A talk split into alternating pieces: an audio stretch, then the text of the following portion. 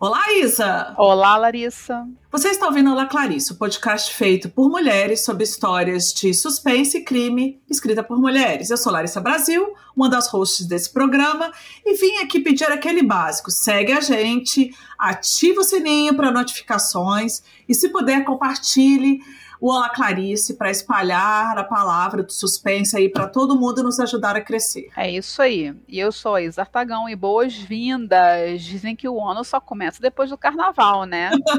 é verdade. E no nosso terceiro episódio do ano, vamos falar da maior festa popular da Terra. O episódio de hoje é o lado sombrio do carnaval. Ainda bem que já terminou, né? Se a gente fizesse episódio no início do carnaval, ia assustar a galera. É verdade. Roda a vinheta, Clarice.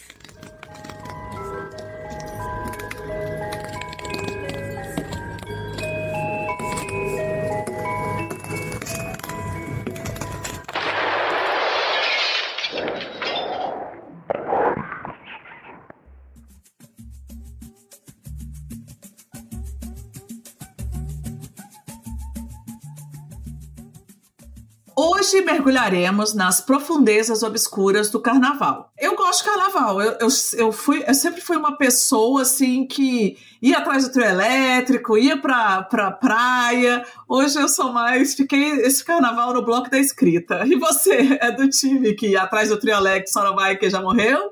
Ou é a que morreu e esqueceu de deitar?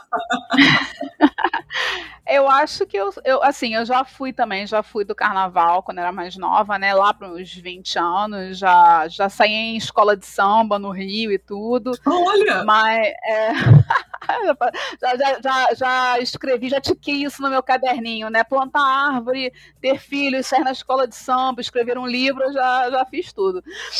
E só que hoje em dia eu sou do bloco do sofá. Sou bloco do sofá, do streaming, do livro, da escrita, eu prefiro ficar em casa. Da paz. É. É, ultimamente também eu tenho preferido ficar em casa e curtir o carnaval da TV. É, eu não sei se isso tem muito a ver com maturidade, que chega a gente quando a gente. A gente que quando a gente é mais novo, a gente, a, a gente atua certas coisas que com a idade a gente não atura mais. Então, assim, calor, pessoa te, te acotovelando, pisando em você, banheiro químico, todo mundo suado, passando mal, é, é para mim não, não, não vai. Embora ano que vem eu estou questionando aqui, tentando ir, ver se eu vou para Bahia, sair no bloco do Camaleão. Então, mas vamos ver se essa vontade vai ficar até o ano que vem. Nesse episódio, vamos colocar o bloco do Olá Clarice nas ruas, mas não é num tom alegre e festeiro, não. Carnaval é uma festa associada à alegria, mas que também carrega consigo segredos sombrios. Uma festividade que vai além das máscaras e adereços e revela histórias macabras e eventos perturbadores. Carnaval não é uma invenção brasileira. Alguns estudiosos afirmam que o carnaval é uma festa cristã. Inclusive, a origem da palavra carnaval vem do latim carnes levale. Não sei nem se eu falei isso certo, mas eu acho que sim. Que significa retirar a carne o que nos faz conectar diretamente com o jejum quaresmal. É, o carnaval no Brasil só foi se instaurar no período colonial. As marchinhas, bloquinhos e os brilhos festivos estão culturalmente enraizados em nosso Brasil. Em meio às festas, amores, trio e cores, o feriado nacional já foi palco para um massacre bastante reconhecido no cenário jurídico paulistano. O crime ficou conhecido como crime do restaurante chinês. Aviso de gatilho, porque o conteúdo a seguir fala sobre um crime verídico.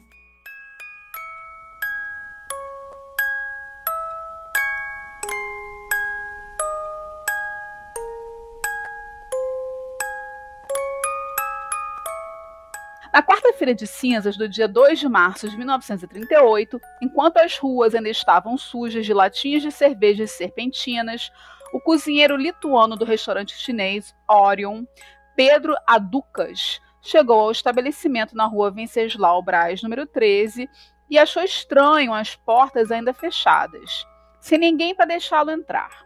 Ali, ele notou que o cadeado da pesada porta que dava acesso ao restaurante havia sumido, que não demorou a levantar suspeitas. No salão, em meias mesas e cadeiras, Poças de sangue adornavam os corpos com rostos desfigurados. Eram dois colegas de trabalho de Pedro, José Kelikvicius, também lituano, e Severino Lindolfo Rocha. não tardou para encontrar o corpo de seu patrão, Hong Fung, nos fundos do restaurante, quando decidiu subir até o segundo piso, onde encontrou o corpo da esposa de Hong Fung, Maria Akiu. Em completo desespero diante de quatro corpos, Pedro acionou a polícia local, que ficava a poucos metros dali, no pátio do colégio. Durante as investigações, ficou constatado que os funcionários não tiveram tempo de se defender. Eles foram mortos enquanto dormiam. A arma, um pilão de madeira de 70 centímetros coberto de sangue, foi encontrada no local do crime. A violência do ataque deixou as vítimas quase que irreconhecíveis. O Sr. Fung foi golpeado na cabeça e asfixiado por um laço de algodão. Já Maria Akial foi esganada após lutar por sua vida. Apresentava marcas de unhas em seu pescoço. Além das mortes que abalaram a capital da época, foi constatado que nada havia sido roubado, muito menos o cofre. As manchetes dos jornais da época estampavam os rostos dos proprietários do restaurante e chamavam a atenção devido às etnias chinesas e lituana. Acreditava-se na época que o crime havia sido cometido por mais de uma pessoa. A teoria de que uma gangue especializada em roubar cofres se alastrou pela cidade.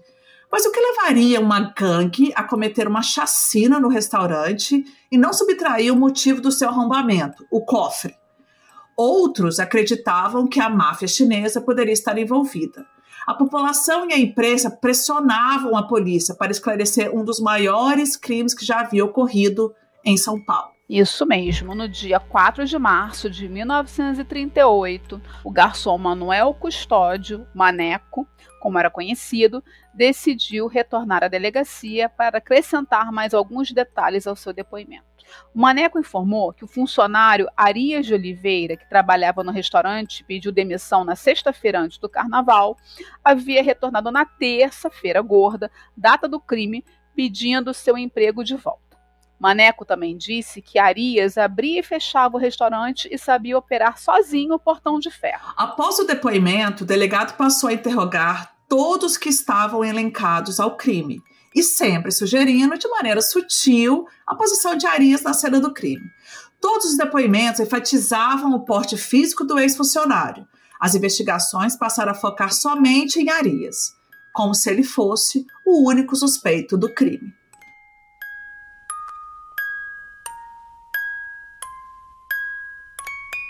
É complicado, né? É, no dia 9 de março, sete dias após o crime, você vê que foi bem rápido. Arias foi preso enquanto caminhava pelo largo do Riachuelo. Os jornalistas da época correram para vender suas publicações sensacionalistas, e muitos deles estampavam as manchetes com o rosto de Arias, intitulando-o de monstro. Fizeram referência à sua aparência, considerando que ele tinha o vigor necessário para cometer o crime. Um dos motivos de Arias estar no centro de toda a investigação era o preconceito, pois ele era negro e pobre. Em seu depoimento, Arias contou que na terça-feira aproveitou a última noite de carnaval com amigos e depois ficou sozinho, festejando até as três da manhã. Buscou seu paletó na casa de um amigo e foi andando até o braço. Na quarta-feira de cinzas, rumou até a sede do jornal Diário Popular por volta das 12 para consultar as ofertas de emprego. Assim, ficou sabendo do massacre no restaurante chinês e se sentiu aliviado por não ter conseguido seu emprego de volta, ou estaria morto como os outros funcionários. Na versão da polícia, Arias foi na terça-feira conversar com Ho Fung para recuperar seu emprego. O proprietário do restaurante o admitiu e permitiu que dormisse com os outros funcionários no salão principal. Com a intenção de roubar o cofre de seu patrão, no ato furioso, acabou por atacar seus companheiros de trabalho com violência. Durante a sua prisão, Aria se manteve incomunicável e sem defesa. Cara, olha isso. Por ser analfabeto, não entendia as perguntas truculentas que lhe faziam e muito menos os testes que lhe impunham principalmente quando media o seu crânio e o tamanho dos seus dentes. Arias tomou a decisão de não se comunicar com o policial, de ficar em silêncio. E tinha todos aqueles testes naquela época, né? Você media o tamanho do crânio, você fazia é, ver imagens para determinar se a pessoa era culpada ou não. É, eu acho, eu acho que eles pegaram muito pela teoria do Lombroso lá, que media que o criminoso tinha algumas características físicas. Uhum. Um dos pontos cruciais para sua defesa eram as marcas profundas de unhas deixadas no pescoço da vítima Maria. Tais marcas eram impossíveis de serem deixadas por Arias, pois ele ruía as unhas. Gente, não tinha unha para deixar marca de unha. Mesmo com uma placa de cera comprovando que não eram as mesmas marcas, legistas atestavam que Arias era o assassino, que sempre afirmava que era inocente. A sua defesa explorava o quanto o acusado estava sofrendo opressão psicológica para confessar. Não, era ele e era ele. É, não, isso me lembrou, assim, é, obviamente que deve acontecer, mas é, me lembrou alguns uh, documentários que existem até na Netflix, na HBO, é, de casos americanos em que existe até um documentário que é sobre falsas confissões, mostrando como as pessoas acabam confessando coisas que elas não fizeram por pressão psicológica. Tem muita coisa, assim. Sim. Você fica chocado. É, e ele era assim, e eles, tipo, falavam mesmo, eles eram truculentos e, tipo, cara sem defesa, não tinha um advogado, né? É. Então, no dia 19 de março, Arias fez sua primeira confissão. Ele disse que não estava sozinho no dia do ataque ao restaurante, estava acompanhado do seu amigo e colega de trabalho, Maneco. Lembrando que o Maneco foi quem apontou ele como culpado, né? Seu único papel teria sido abrir e fechar o pesado portão de ferro e Maneco teria assassinado todas as pessoas que estavam no restaurante. Diante de tal acusação, Maneco apresentou um álibi e saiu pela porta da frente da delegacia sem nem sequer ser questionado. Já no dia 22 de março, exausto, Arias fez sua segunda confissão. Informou que, ao ser readmitido, planejou roubar a quantia em dinheiro que tinha no cofre. Pensou em convidar os dois funcionários que dormiam no salão principal, mas, por medo de ser denunciado por eles, decidiu matá-los para roubar o dinheiro. Por não saber onde estava a chave do cofre, foi em direção aos fundos quando encontrou Rofung. Pela surpresa, o atacou. Já na casa, questionou Maria sobre a chave, que tentou fugir, e assim Arias decidiu matá-la. Aqui um ponto muito importante, né? O Arias não tinha um advogado é. que acompanhasse em nenhum dos interrogatórios depo depoimentos, quer dizer, ele não tinha, ele estava simplesmente só ele os policiais. Então não dá para saber o quanto foi indução que a gente acredita. Ele era analfabeto também, não deveria nem entender as perguntas direito. Isso aí, se era de fato a verdade. Com as provas, laudos somados à confissão de Arias, ele ia para o tribunal de júri. Réu confesso, as chances de alcançar a liberdade eram mínimas. É complicado, né? Aí aconteceu uma reviravolta. O advogado Paulo Lauro, um excelente criminalista que se formou com muito esforço, ouviu a história de Arias e decidiu defendê-lo. Paulo Lauro, um homem negro que viera de origem humilde, sabia muito bem o que Arias havia passado por ser negro e pobre. Dr. Paulo tentou revogar a prisão preventiva de Arias, alegando que não havia indícios concretos dele ser o autor do crime. O pedido foi negado. Então você vê, ele foi preso com sete dias é, do crime ocorrido, é, e já estava provavelmente aí alguns meses em prisão preventiva, né? Com base apenas na confissão e uma confissão que cada hora diz uma coisa diferente. A acusação do Maneco, exatamente. E na, e na coisa de você é o culpado, acabou. Não existe mais ninguém aqui é. que caiba nessa, nessa, nesse papel. E durante o interrogatório do juiz, Arias alegou inocência e em nenhum momento ele confrontou que foram utilizados de meio cruel para conseguir sua confissão. Ele realmente não confirmou isso. O advogado tentou todas as manobras jurídicas para impedir que Arias fosse julgado pelo tribunal de júri, alegando pressão física e psicológica no período em que ficara na cadeia, além de não, não ser assistido por um advogado, que era prioritário aqui, né? Além de ter um álibi de seus três amigos antes das três da manhã, durante as festividades de carnaval. Dr. Paulo Lauro não conseguiu que o processo fosse extinto. Arias foi formalmente acusado de quatro homicídios e tentativa de roubo, com agravante do crime ter acontecido durante a madrugada com algumas das vítimas que ainda dormiam, correndo o risco de pegar 30 anos por cada vítima. Nossa Senhora.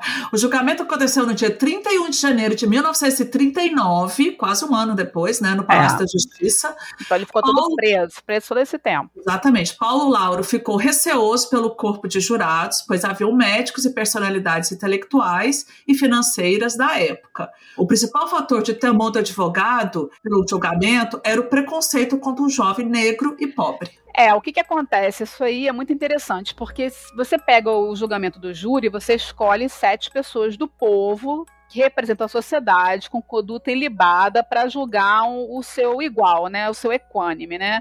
E por que que no júri isso acontece? Porque teoricamente, assim, se você for pensar bem, é, qualquer pessoa pode cometer um crime de homicídio. Você pode, a gente pode cometer um crime de homicídio se for, por exemplo, em legítima defesa, nossa ou de alguém que a gente ama. Diferente de você cometer um outro tipo de crime, né? É, assim, nem eu nem você, a gente cometeria tráfico, latrocínio, estupro, nada disso. Mas o homicídio ninguém pode dizer que não vai cometer nunca. Então, por isso que tem o tribunal do júri. E o interessante nesse caso é que eles pegaram representantes, e por isso o Paulo estava preocupado, que eram intelectuais e pessoas de alta é, é, condição econômica. Assim, então você vê que são pessoas que estavam no, no, espectro oposto. Como é que essa pessoa vai se colocar, além dela, claro, porque o leigo ele não vai. É, é, é, o jurado, quando ele é leigo, que não pode ser advogado nem tal, ele não vai é, decidir com base na, nas normas, com base no entendimento do direito. Ele vai decidir com pela convicção íntima dele. Pode ser simpatia, antipatia, um preconceito, um, é, se colocar no lugar da pessoa. Inclusive pela imprensa, né? Que foi um sensacionalismo. Sim, sim. Aí você vê, não colocaram pessoas que, que conseguiriam calçar os sapatos do, do, do réu ali. Por isso que ele estava preocupado, com razão, eu também estaria no lugar dele. Nossa. E você fala com super propriedade, né? Porque você conhece, né, o tribunal. Isso é bem legal, gostei disso que você trouxe. Valeu. Ao ser perguntado se era culpado pelo crime, Arias disse que não havia matado ninguém e que era inocente, com uma voz quase inaudível. Isso eu também acho que é possível. Imagina um tribunal de 1939 eu pego aqui pelo, pelo do Rio, né? Ele é todo arquitetônico, ele é todo. É, é, é, ele tem uma obra de arquitetura muito bonita, ele tem lambris, ele tem pintura enorme, enfim. Ah, tá. E aí você imagina uma pessoa que é humilde, ao chegar num lugar pomposo desse, sendo julgada. É óbvio que aquela pomposidade, aquela seriedade do ambiente vai fazer com que aquela pessoa ela, ela se encolha dentro dela. Não, e tem foto dele olhando para o chão, ele não levantava a cabeça, ele ficava pois o tempo é. inteiro olhando para o chão, porque ele estava. Então, a voz inaudível ali é porque ele realmente ele não tinha nem coragem de. É. Imagina a como pressão. foi coagido. Né? É. A promotoria ela descaracterizou o acusado, reforçando que não era uma pessoa digna de pena e sim um assassino cruel e que ignorasse em sua vida de origem humilde. Além do mais, toda a sua confissão havia sido feita de livre e espontânea vontade, sem o uso de coerção. Uhum. livre e espontânea, entre aspas. O advogado de defesa criticou o trabalho da polícia por ter descartado todos os outros suspeitos, colocando apenas Arias na cena do crime.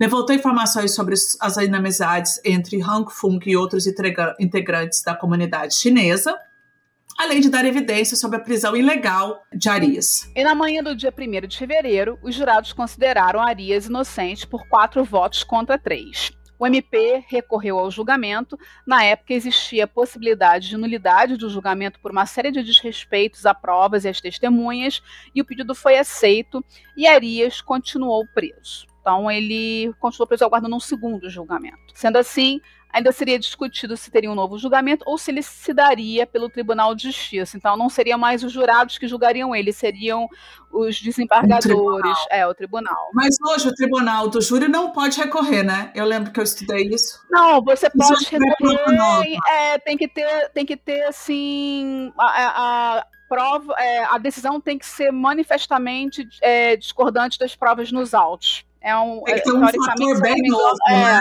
Isso, isso. Até o nome, eu lembro, isso mesmo. Somente no dia 9 de setembro de 1940, quer dizer, um ano e meio depois, um julgamento foi marcado. Enquanto Arias ainda era mantida em regime fechado na penitenciária da Avenida Tiradentes. O sensacionalismo mudou. Enquanto os jornais mostravam que ele era um monstro, outros mostravam que ele foi acusado injustamente afastando a sua imagem de monstro e o comparando sua aparência física com o jogador de futebol Leônidas da Silva da Copa do Mundo de 1938. O veredito foi o mesmo do julgamento anterior, quatro votos a três. O advogado Paulo Lauro garantiu que seu cliente fosse inocentado, derrubando assim todas as provas, incluindo a confissão.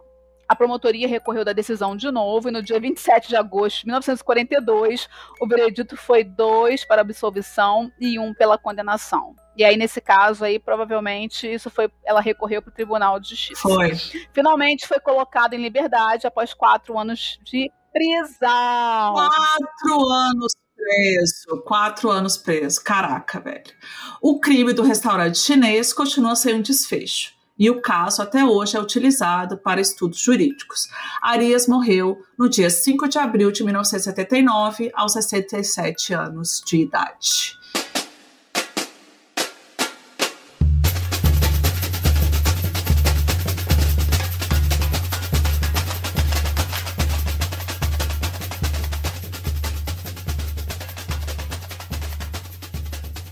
Então, só para fechar essa parte do programa, aquele documentário, um dos documentários que eu comentei que existem, que trazem né, aquelas gravações dos interrogatórios na nas polícias lá nos Estados Unidos e que pessoas foram condenadas com base nas confissões, porque lá tem que eles tentam pegar a confissão de qualquer jeito na, na, durante a, a, a, a, fase policial.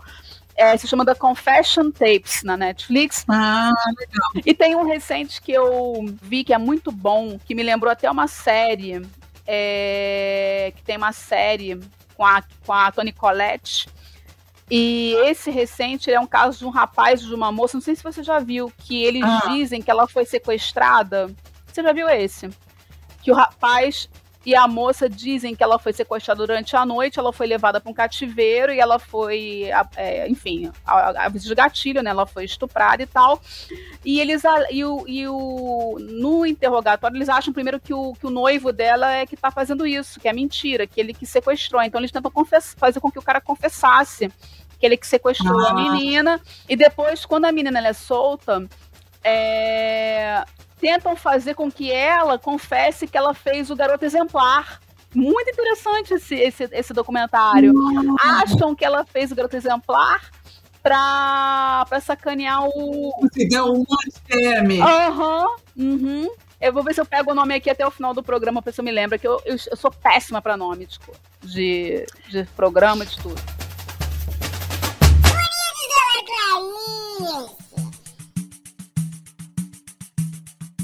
A história do crime do restaurante chinês poderia facilmente se passar por ficção. Muitos livros se assemelham com a realidade, assim como o caso do livro A Estrela do Cerrado de Renata De Luca, inspirado em um caso real que se passa no carnaval. E temos o prazer de ter a autora conosco nesse episódio sombrio de carnaval. Renata De Luca é jornalista de formação, foi repórter, editora, produtora, documentarista e diretora de programas para TV aberta e por assinatura. Depois de trabalhar durante 40 anos como uma realidade, resolveu se arriscar na ficção e usar a palavra para viajar na imaginação. Olá, Renata! Seja bem-vinda! Oi, oi, oi. É um prazer tê-la aqui. A gente está muito feliz com a sua presença. Estamos. A gente já estava, a gente já estava ansiando por esse convite, né, Larissa? Sim, sim, sim, para conversar muito sobre investigações. É, então, e eu estou muito feliz de participar, meninas. Então, vamos ler a sinopse do livro da Renata, que acontece durante o carnaval, né? Então, depois a gente vai saber tudo dessa história aí. Vai lá, Isa. Vamos lá. Um banco na Avenida Paulista é saqueado por uma organização criminosa que opera dentro e fora dos presídios. Os bandidos sequestram Kelly Christiane, usando fantasia de Batman e Robin, filha do vigia do banco Force Bank, durante o carnaval de 2014. No meio das joias e documentos importantes que foram roubados está uma joia chamada Estrela do Cerrado. Estrela do Cerrado, Estrela do Cerrado. Preciso dizer que eu lembro desse caso que a Renata se inspirou. Caso inspirado em Goiás, ó, vamos dizer aí. Fala um pouquinho do livro pra gente, Renata. Conta um pouquinho como foi essa história. Então vamos começar com a lembrança da Isa. O livro realmente foi inspirado por um fato real que foi o assalto aos cofres de aluguel do Banco Itaú em 2011 na Avenida Paulista. Os ladrões entraram, roubaram uma fortuna que ninguém sabe até hoje, não se sabe o que foi levado nem quanto foi levado, porque ninguém sabia o que tinha dentro dos cofres de aluguel. Caraca. Porque as pessoas alugam e colocam o que quiserem lá e não há um registro do que elas têm. Então dizem, né, que talvez tenha sido o roubo, o maior roubo da história do Brasil. Não foi solucionado, não sabia. Não, o que aconteceu? A, a vida real, ele acharam, prenderam algumas pessoas, eu acho que umas 15, Caraca. uma coisa assim, 12, sei lá. Só, uh, vamos dizer, uh, o, o, esquadrão mais baixo dos ladrões, entendeu? O operacional ali, né? O operacional. É, é, pegaram ali algumas pessoas, tipo o vigia do banco, o cara do sistema de alarme, isso e aquilo, e recuperaram quase nada, quase nada mesmo. Acharam umas joias embaixo de um, de um sofá na casa do, da, do marido, da mulher, de não sei quem. Sabe aquelas coisas assim? Houve a investigação, algumas pessoas foram presas, mas o que aconteceu, o que foi levado, não se sabe direito, porque é óbvio que um, um, um, assalto desse tipo, em plena Avenida Paulista, tem que ter uma organização criminosa fortíssima por trás. Muito grande, exato. Uma organização imensa para poder tirar, inclusive, isso do Brasil, de São Paulo, enfim. Então, uh, aí o que foi a realidade me deixou muito chateada, a minha e os colegas jornalistas decepcionado, porque a história era maravilhosa, parecia assim um filme fantástico. Uhum. e aí, dois meses né? depois, chega nisso e nada. Eu fiquei com aquela história na cabeça, eu falei, um dia eu vou escrever isso. E aí eu fiz primeiro uma versão para roteiro de cinema e TV, porque eu fui fazer em 2013, 2014 uma pós-graduação em roteiro na FAP.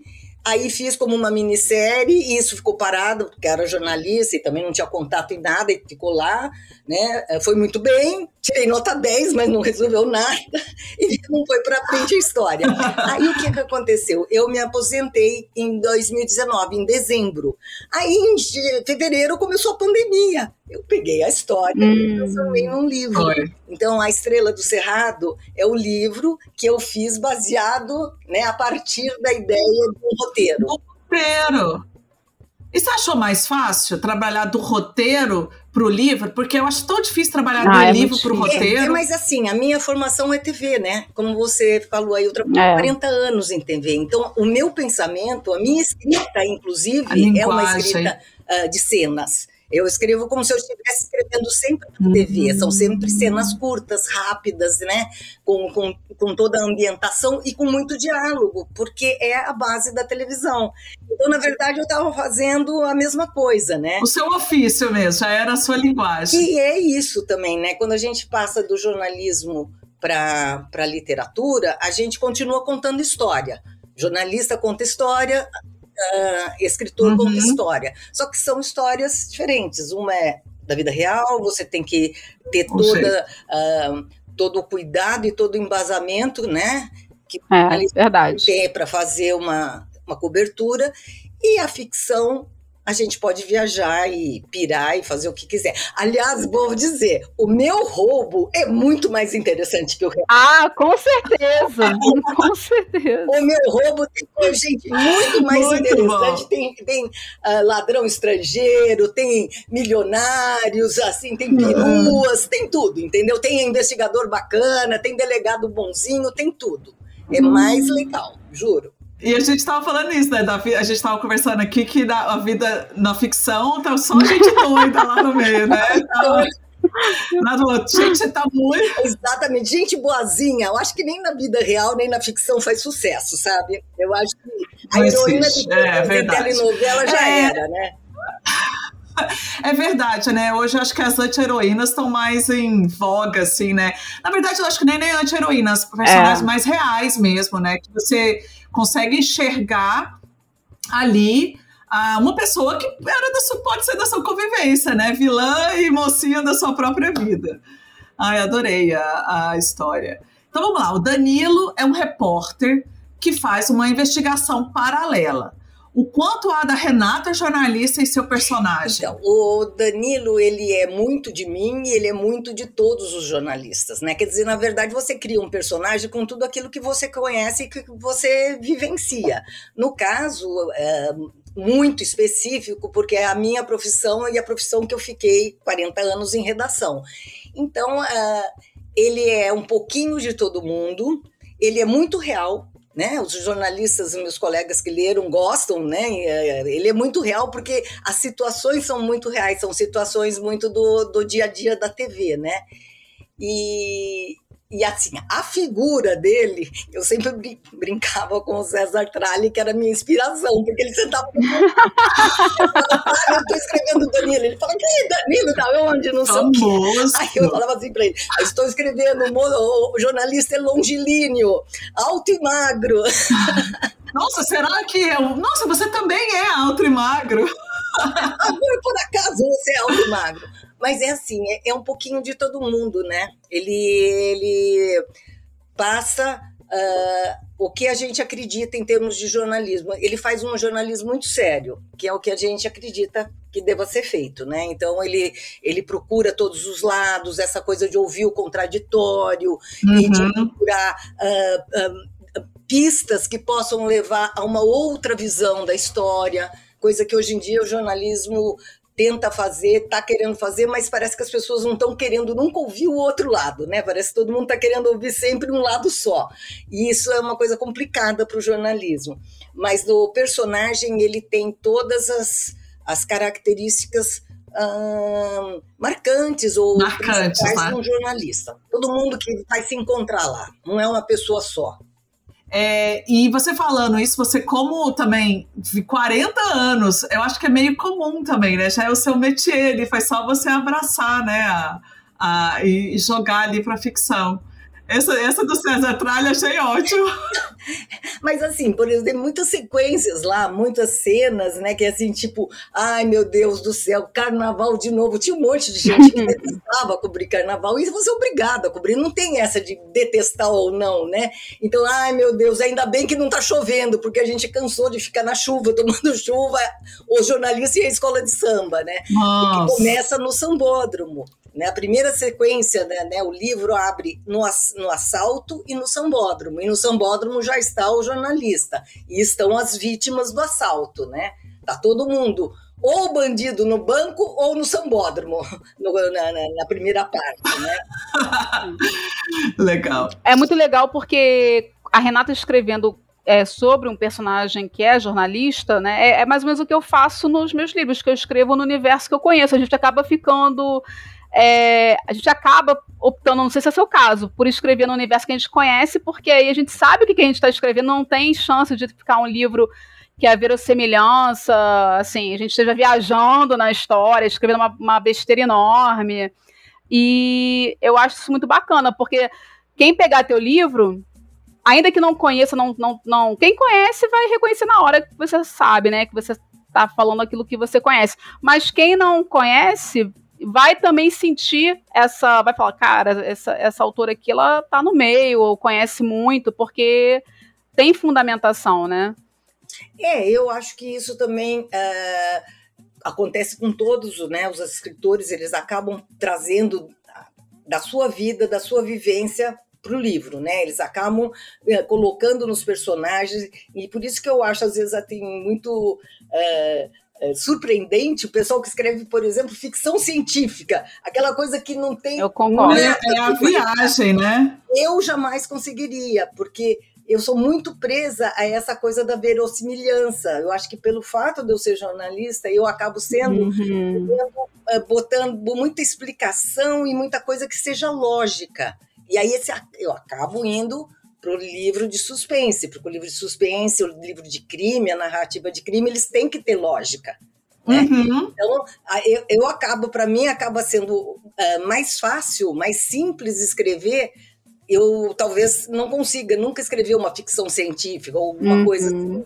Eu né? só me aventurei a escrever ficção científica. O legal da ficção científica é que você não tem regras, assim, né? Assim, lógico que você vai ter dentro de um ambiente, fazer, mas você pode usar mais, assim, né, aquela coisa do expandir a mente e tal. Mas o policial, o crime, não. O crime a gente tem que ter pelo menos um investigador, um crime uhum. e a resolução. O resto a gente. Ele tem que ter lógica, né? O crime. Então, isso eu acho que acaba Uma sendo. explicação ali, né? É, para mim, para minha formação de jornalista, acaba sendo mais simples, porque eu vou sempre buscar as perguntas, fazer as perguntas, buscar as respostas, né? Criando uma lógica, né? É que é assim que a gente trabalha, né? Então eu aprendi a trabalhar assim e eu transportei isso pro para o livro. Então o livro tem muito disso de, de ação, né? É, o, o, o, primeiro, A Estrela do Cerrado, esse do assalto, ele é um livro de investigação. O crime está uhum. logo na primeira. Na, na, na abertura na do livro. É. E a gente acompanha o, o, crime. Então não é assim, olha quem fez o crime como fez. Não é isso. Uhum. O filme não é who done it, é how, né? Como ah, fizeram. Que é muito legal também, how done it. É. É, porque assim, a, o, o, crime está todo detalhado lá. E aí o que, que acontece? Como é que eles chegaram naquele ponto e como é que eles vão se livrar daquilo? Então, o livro é essa investigação, que é diferente do segundo, que o segundo já é um thriller, né? Daí ah, o segundo é, uma... é, A Vingança. É Verde Esmeralda. É Verde que Esmeralda. É a tal da Esmeralda da Estrela uhum. do Cerrado. Aparece. E também tem jornalista nesse, nesse segundo? Tem o Danilo, ele reaparece. Ah, o Danilo. Então, porque assim, a estrela do Cerrado é a tal da esmeralda raríssima, tal que estava no, nos cofres Grande. de aluguel e que todo mundo sabe que estava lá e que vira notícia no mundo, porque é uma joia muito famosa e tem seguro. Então era a única joia que todo mundo, a única coisa que todo mundo sabia, que já por isso que ficou também tão famosa no livro. E também o que havia nos outros cofres ninguém sabia.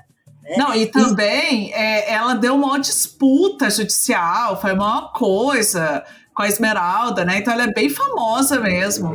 É, então, a Esmeralda no livro, ela é famosíssima tal, e, e ela é uma joia conhecidíssima, uma joia premiada. Então era uma joia que tinha um, um seguro altíssimo e ela guardava no banco. Só que o banco foi roubado. Levou-se. então aí foi notícia no mundo inteiro, né? É, eu quero fazer uma pergunta aqui. Você pode dizer que todo jornalista tem um quê de investigador? Todo jornalista tem que ter, senão ele não vai ser um bom jornalista jornalista, porque o que move o jornalista é a curiosidade. Se você não for curioso e não ficar perguntando e querendo saber mais, você não vai ser um bom jornalista, porque você vai se limitar ao que você vê. E uma notícia nunca é só o que você vê. Né? Então você pode fazer uma análise, você pode ampliar o assunto, você tem que dar os outros ângulos, você tem que dar o contraditório da notícia.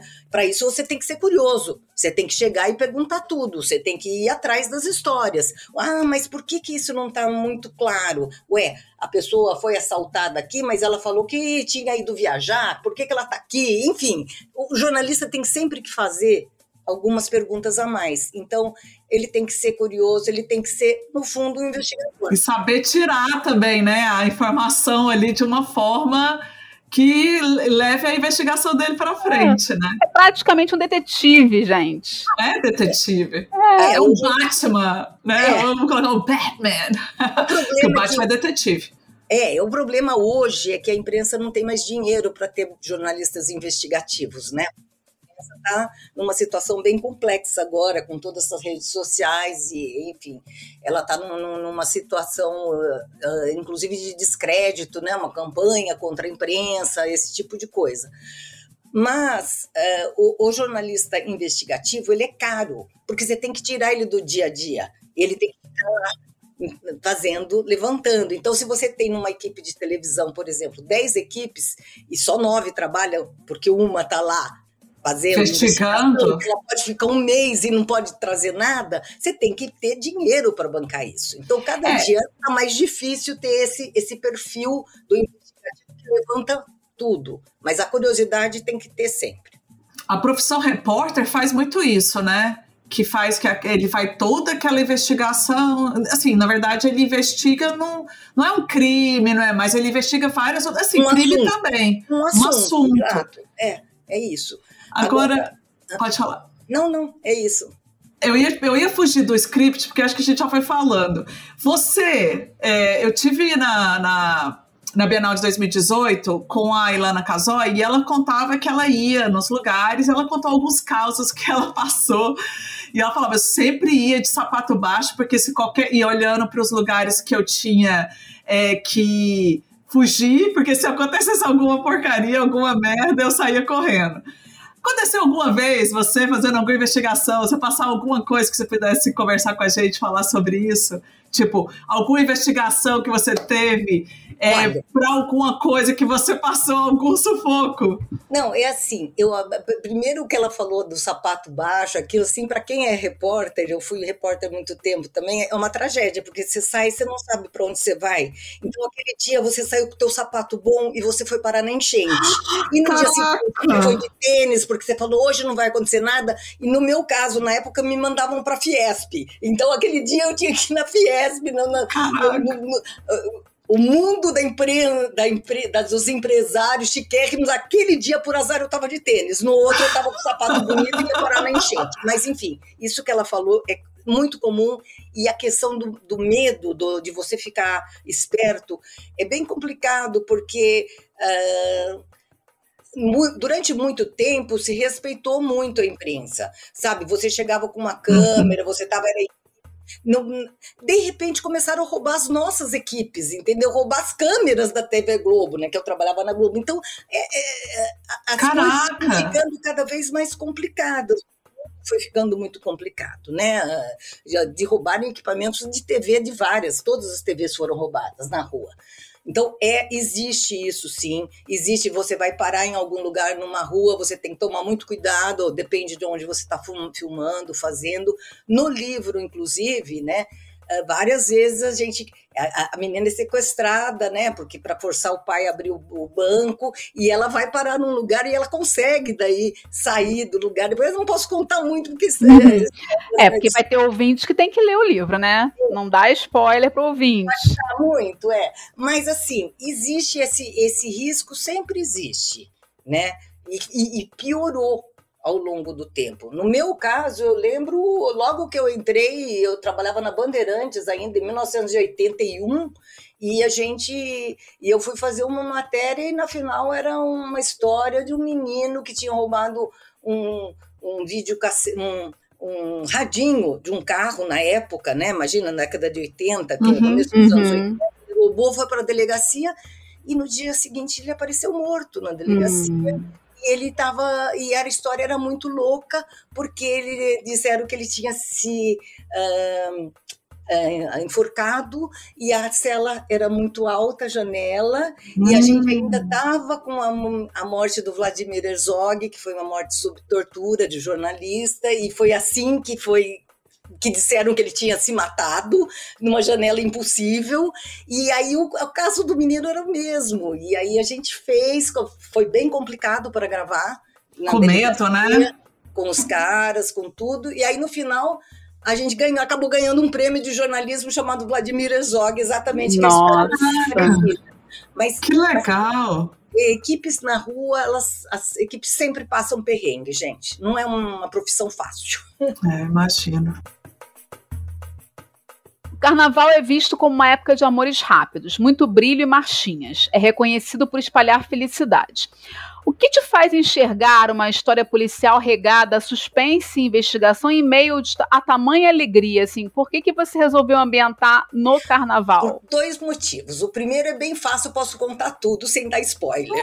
Legal. em 2014, aqui não tinha bloco praticamente em São Paulo, né? Não, não tinha carnaval de rua. Uhum, veio depois. Então São Paulo ficava absolutamente vazia no carnaval. Todo mundo viajava todo mundo viajava, só tinha gente no sambódromo, era o único lugar porque as escolas de samba estavam lá. Então, assim, primeiro era ótimo porque era uma mortandade, podia fazer qualquer coisa, não tinha ninguém. Aí pelada na rua. É, e outra no, no, na Paulista nunca teve, nem agora com, com com bloco, não pode por causa dos hospitais na Paulista. Então a Paulista sempre no, com bloco ou sem bloco, ela é muito deserta. E o banco fica na Avenida Paulista. E carnaval é, é, um feriado longo. Então, há mais chance de você de demorar de saberem que o banco foi roubado. Então, os ladrões teriam mais tempo para fugir. Então, isso é óbvio. Agora, Além disso, o carnaval ele é muito importante na trama, porque ele também tem uma participação uh, no, no resto, no desenvolvimento que eu não posso contar. Mas, não, então não pode. É isso, mas, é isso. Ele mas também, a primeira ambientação foi isso, né? Foi porque deserto, não ia demorar, é, e assim, estrategicamente. Vários dias para poder entrar, sair. Exatamente, estrategicamente, do ponto de vista do vilão ali, né? Do é. vilão. É. Mas fora isso, já estava ali o, o, o, pulo do gato, o carnaval foi o pulo do gato nessa história para os ladrões, entendeu? Uhum. Fez, ela, o carnaval foi muito importante em todo o planejamento da ação no meu livro. Para os ladrões só podia ser no carnaval, porque eles usaram o carnaval de uma maneira assim inteligentíssima, os ladrões. Eles foram muito espertos. Mas o crime real foi, não aconteceu no carnaval. Não, o crime real não tem nada a ver com o carnaval. Foi num feriado e demorou para ser descoberto. Ah, entendeu? Também. O crime real demorou muito mais para ser descoberto do que o meu. Como o meu eu faço tudo muito rápido, né? Eu quero é. usar todos os dias do carnaval. O meu não é, mas o real era um feriadão e demorou vários dias para darem, eh, se darem conta de que os cofres estavam vazios, entendeu? Nossa. Olha. Então, vamos lá. O jornalista investigativo te inspirou, né, para compor a Estrela do Cerrado. Em toda a sua dinâmica de unir organização criminosa internacional com facções e até mesmo a rota do tráfico de drogas, é, então, assim, a dinâmica de unir essa organização criminosa com a rota de tráfico de drogas foi proposital? Foi como é que foi essa dinâmica? Foi porque assim ah, não, não tem como fazer um crime desse se você não tiver uma organização criminosa fortíssima por trás. Não se faz. E não é, todo mundo sabe o que a gente está falando no Brasil. Então, uhum.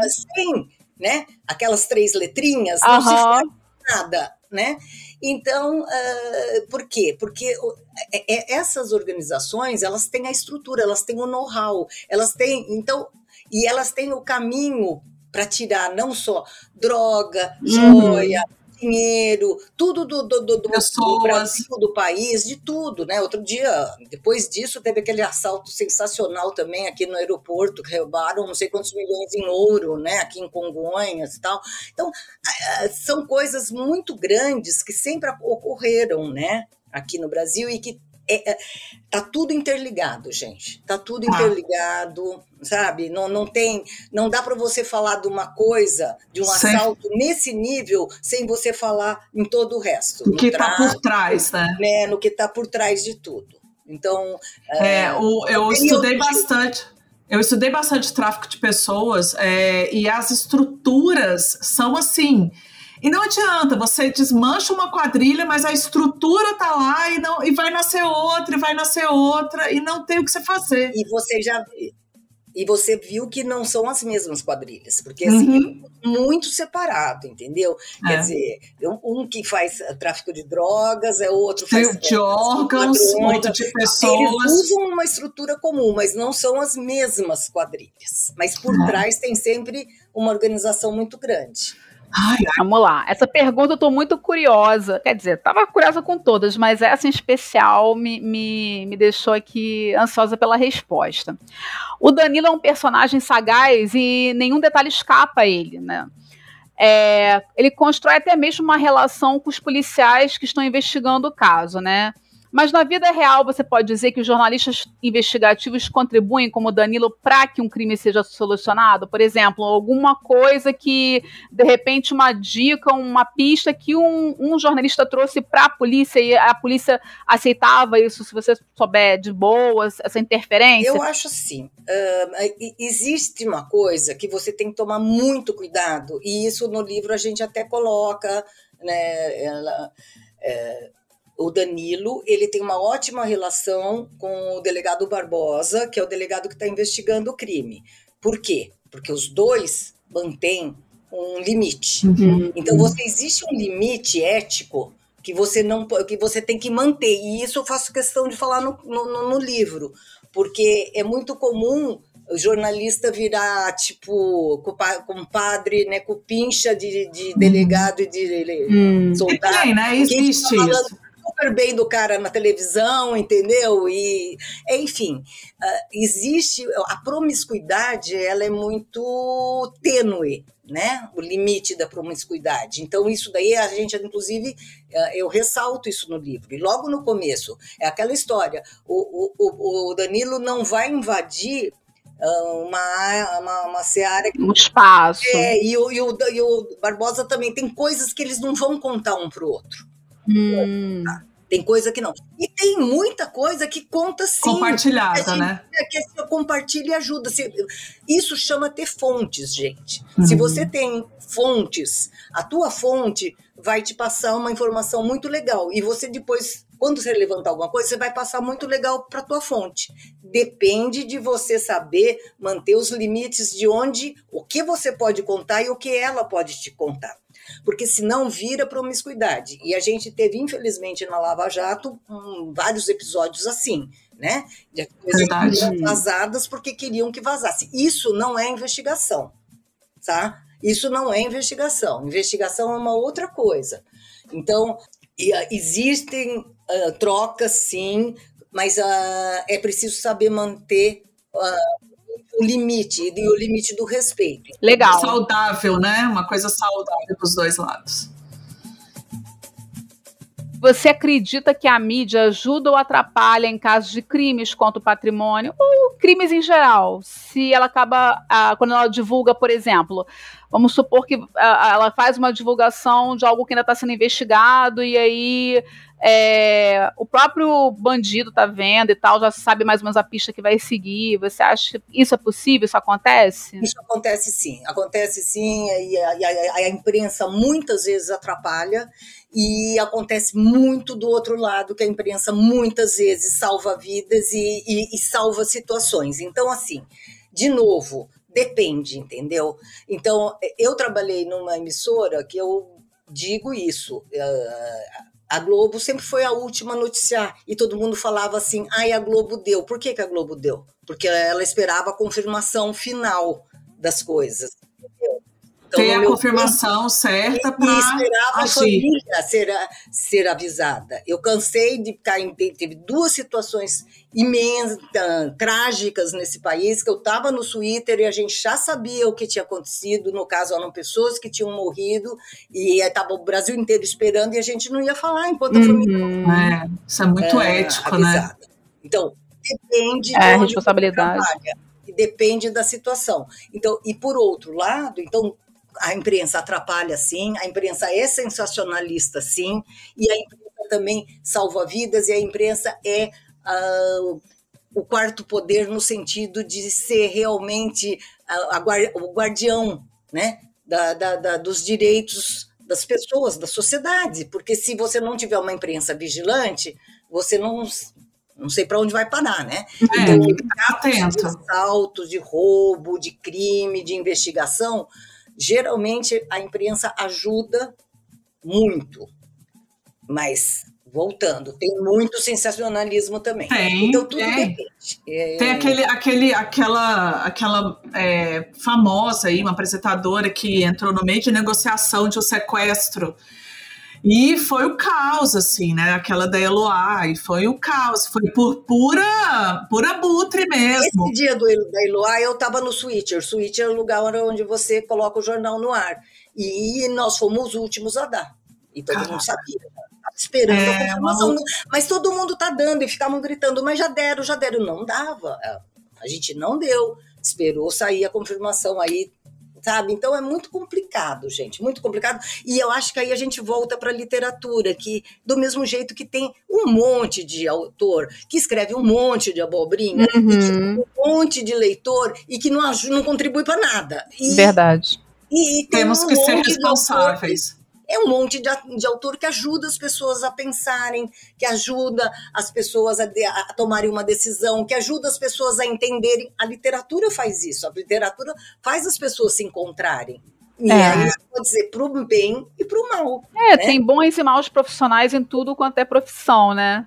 Ah, eu adorei essa sua, essa sua frase. A literatura faz a gente se encontrar. Muito boa. É, é, a literatura é isso, né? A gente conta história porque a gente quer que as pessoas ouçam a história, porque é gostoso contar a história, mas você quer falar que as pessoas se vejam, que as pessoas curtam, que as pessoas entendam, que as pessoas se encontrem nas Comuniquem, histórias. né? Muito legal. Muito legal mesmo. Vamos falar um pouquinho do seu, do, do, do a, a Vingança? É Verde Esmeralda? Que é o segundo livro. Fala um pouquinho. Ah, porque a Estrela do Cerrado, ela acaba uh, já com aquela coisa que nem série, né? Ela acabou, tá tudo fechado e tá tudo decidido. Mas se você quiser abrir, você pode. E, né? e aí não tem nenhum problema de falar o que, que acontece, porque a estrela foi roubada. Desapareceu. Né? Aí ela vai reaparecer no segundo livro. Então, por isso que a vingança é verde esmeralda. Ela tá de novo no centro da trama, né? É esse que passa em Dubai, né? Hã? Esse, esse passa em Dubai? Passa, não, não é Dubai. Na verdade, é um lugar que eu criei chamado Rude Reino ah, tá. do Deserto. você aqui é onde você quiser. Ah, tá. tá. Ah, eu adoro essas cidades inventadas, porque aí Ah, eu também. É, também gosto. É, eu... eu... invento muita cidade nas minhas histórias. Não, eu, eu invento Eu gostei porque dá muita coisa errada com o Rude. Ele chama Rude, né? O Reino Unido do deserto é Rude, então deu certo. Virou o Rude. E aí, então, isso, ele passa. A, a vingança passa por três uh, continentes, né? Tem cenas, histórias, um pedaço lá no Oriente Médio, aí tem Europa e tem Brasil, né?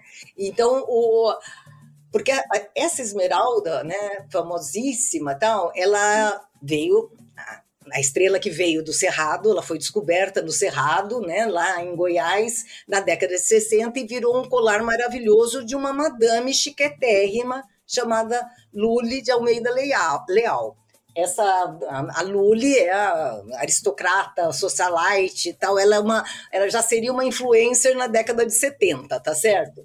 Todo mundo queria as roupas que ela tinha, os cabelos que ela tinha, aquelas coisas. E então essa essa personagem e a família dela, né, tá muito presente nesse primeiro livro uh, e, e, tudo gira em torno dessa família, por quê? Porque a, a, é a joia que foi roubada é o que, o que todo mundo sabe que foi roubado, então elas ficam no centro da investigação, né? Aí tem toda a investigação uh, e termina o livro sem sem o. Uhum. Ela fica sem a esmeralda, tá certo?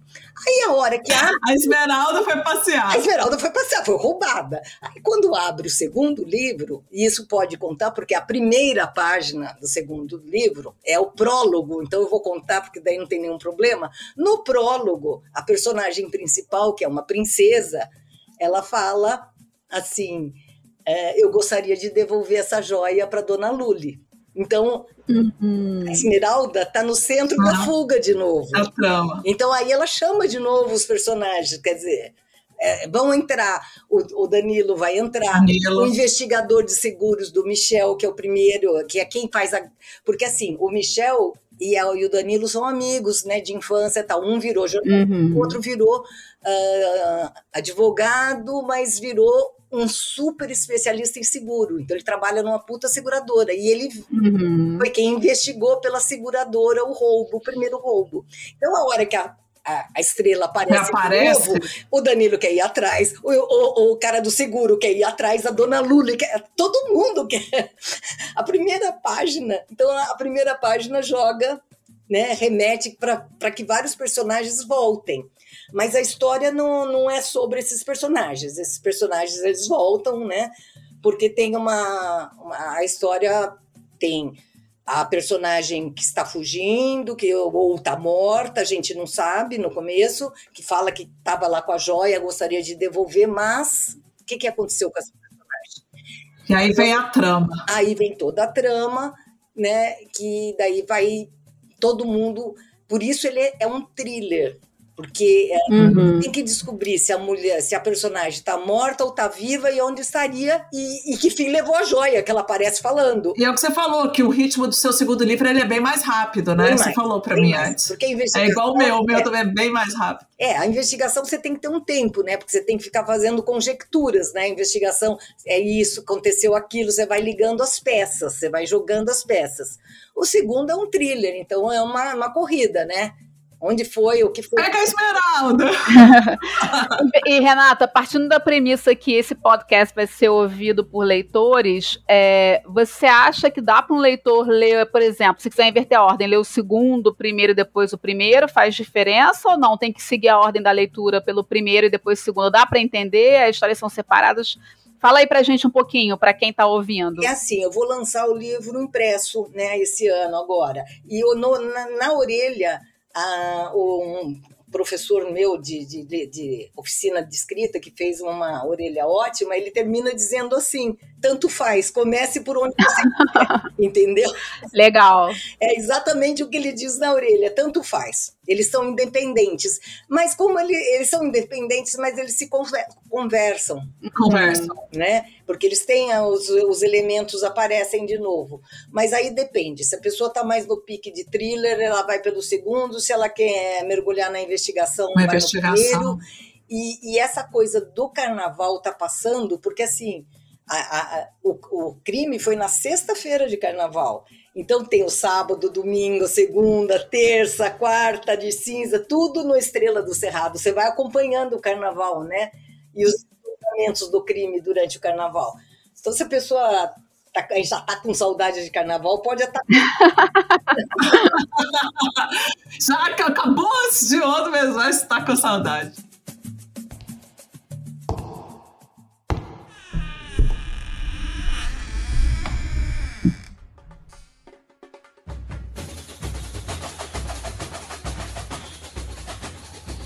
Bom, a gente agradece muito a, a, Renata por ter participado desse episódio com a gente. Como a gente já falou, a gente estava muito ansiosa pela participação dela. E fala um pouquinho onde é que você encontra o seu livro, Renata. É na Amazon? Onde é que é? Fala pra gente aí. Então, os dois estão na Amazon. Os dois eu fiz uh, com o Kindle, autopublicação, né? A Estrela do Cerrado e a Vingança Verde Esmeralda. Os dois estão lá. Só jogar teu nome ou o título, né? Que acha, né? Acha. O, a Estrela do Cerrado tem impresso, mas tem que comprar por enquanto só na, na, na, editora, é a Caravana, o grupo editorial.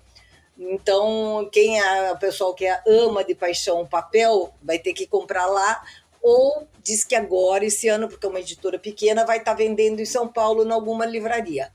Ah, legal. Quando tiver. Mas na Amazon. É, a, na, na Amazon é direto, inclusive os dois estão no KU, no Kindle Unlimited. Então dá para ler quem é associado ao KU, vai ler na boa. Fala também das redes sociais, você tem rede social no Instagram, no TikTok, fala aí pro pessoal te seguir. Então, é, é fácil, é Renata Deluca Escritora. Vai lá, estão no, no, TikTok, no. O TikTok tem um pouquinho, eu, eu não, ainda não. Ah, TikTok, TikTok a gente demora para engrenar, né? É, mas o Instagram eu ponho mais coisas, enfim, eu acho que essa parte mais difícil de ser. De ser escritor. É, verdade. Mas ah. os vídeos são muito legais. Eu já vi você falando vários vídeos, fazendo vários vídeos interessantes. É, eu... tem, experi tem experiência, né? Pessoa com experiência é outra história. é isso. É isso. É, e tem algum projeto futuro? Está escrevendo novo livro, conto? Então, eu fiz uma, uma sinopse e, e mandei para uma editora que queria fazer um trabalho assim de acompanhar o livro. Vamos ver se vai sair.